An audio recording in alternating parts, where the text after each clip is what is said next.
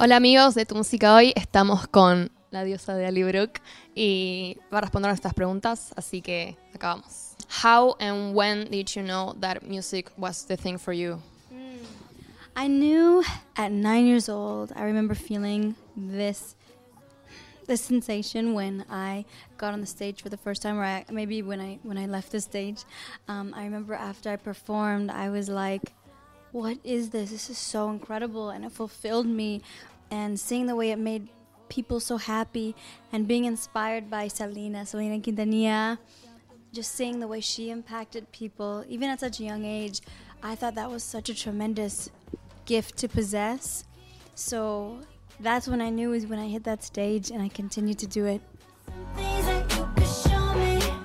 Tell Sí. all my friends out there. Yes. Tell listeners, the viewers, whatever. What's your name? Gaston. Gaston. What? Like on Beauty and the Beast. Yeah, exactly. Yeah. That's so cool. You're Um, my Gaston. I- but in a good way, because she kind of dumps him. So you're a good Gaston. Thank you. Uh, what would you say from to the Ally from the past when she auditioned from the X Factor? Oh my gosh. I would say to her, get ready for the ride of your life. And uh, when things are amazing, don't forget who you are. And when things are especially tough, do not forget who you are in your foundation. And always believe in yourself. You will come so far in your life. So always go out there and be Ally. Tell everyone your name, Lab. My name is Tom. Tom. Uh, Oh, my friend Tom. yes. Um, which was uh, the most impor- important moment in your career? Well, it was such a defining moment for me when I chose my single for the first time because I had dreamt of this since I was a young child. Just being uh, a little girl with a dream. I had flashbacks of that. And then having everything happen with it, with Low Key, was crazy. Like being in the middle of Times Square, doing my own music video. It was all such a moment for me. Ally has come into her own and she's here. She's finally being the artist she's always dreamt of being. And she's gonna show people who she is. This is just the beginning for so many things. And I almost felt like a butterfly with, with wings. Um, it was such a defining moment for me and for my family because they were so involved and a part of my journey with me. Um, that would be the moment.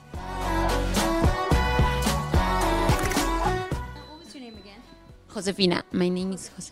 Ooh, I love that name. My question is what This is Josefina.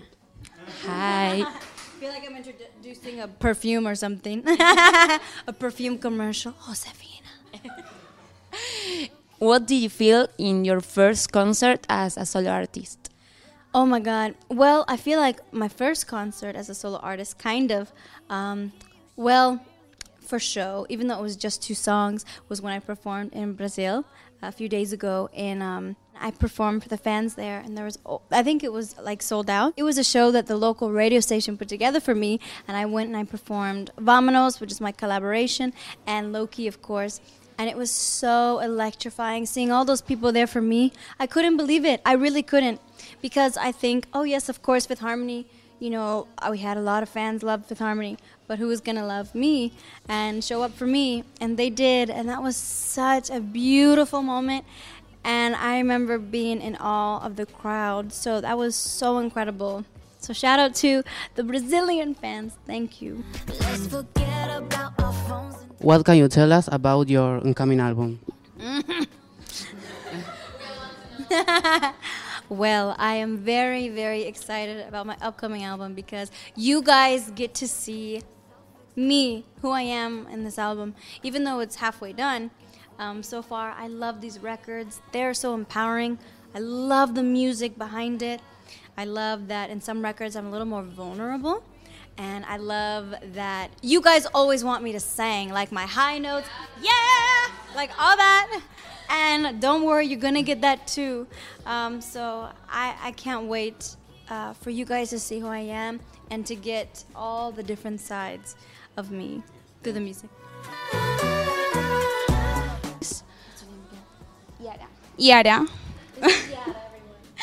um, why did you pick Low Key as your debut single. Yes. I picked Low Key as my single because it had every element that I was looking for.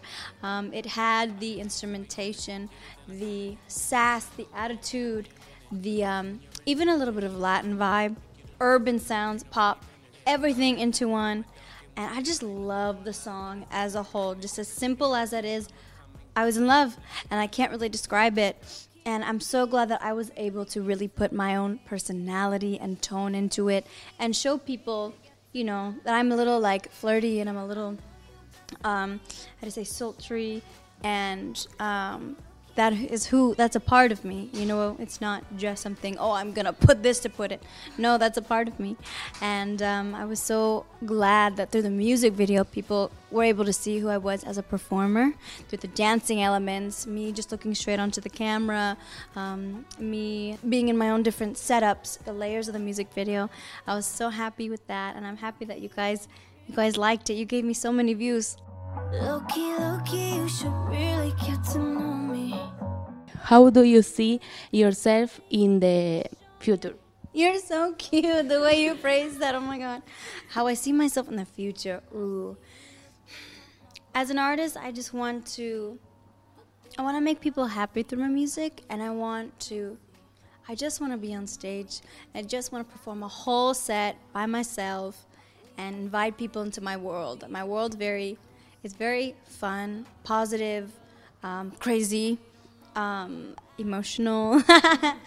um, there's so many different layers to who I am, and I want to invite people into that world. Honestly, I just want people to feel like they're my friends um, through it. So in the future, I want to go on a tour in the U.S., a world tour. Um, hopefully, one day, even further down the road, be nominated for some Grammys. Um, of course, have my album out. Have people sing my music all across the world. That's the goal for me, and to be able to show it on different platforms, on different TV shows, TV performances, concerts, not just in the states, but in in, the, in around the world, and festivals. Um, it's about a career for me, you know, not just one moment. Um, so I'm so excited to see what um, plans are ahead and what surprises are.